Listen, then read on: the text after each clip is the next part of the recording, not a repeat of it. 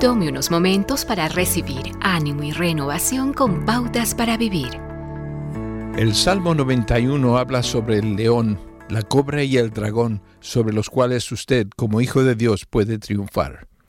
Todas las dificultades y desafíos que tendrá que enfrentar en la vida están representadas en una de estas tres imágenes.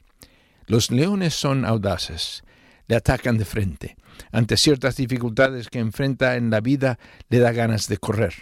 La realidad, sin embargo, es que no hay escapatoria de algunas que aparecen en el camino. Las serpientes son cobras venenosas. No existe advertencia con las cobras. Aparecen sin rumores, sin huellas en el camino de su vida. La serpiente simplemente aparece y su corazón se llena de terror. Las sorpresas inesperadas y negativas de la vida son comparables a la picadura venenosa de la cobra. La tercera imagen es el dragón.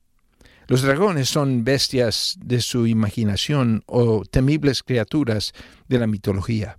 No obstante, los dragones de la vida son criaturas terribles, creadas por nuestro miedo o locura que nos roban nuestra tranquilidad. Son las cosas que teme que sucedan, como perder su salud, dinero o el colapso del mundo. ¿Y cuál es su respuesta ante estas terribles criaturas? Vivir al amparo del Altísimo, dice el Salmo 91.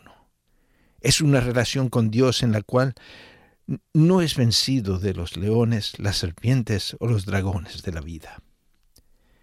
Dios es un refugio, un lugar de seguridad, una torre alta a la cual puede correr cuando es desafiado por el león, atacado por la serpiente o amenazado por el dragón. ¿Qué más puede pedir cuando enfrenta la dificultad? La seguridad de la presencia de Dios es una promesa. Acaba de escuchar a Eduardo Palacio con Pautas para Vivir, un ministerio de Guidelines International. Permita que esta estación de radio sepa cómo el programa le ha ayudado. Acompáñenos en la próxima emisión de Pautas para Vivir. Gracias por su sintonía.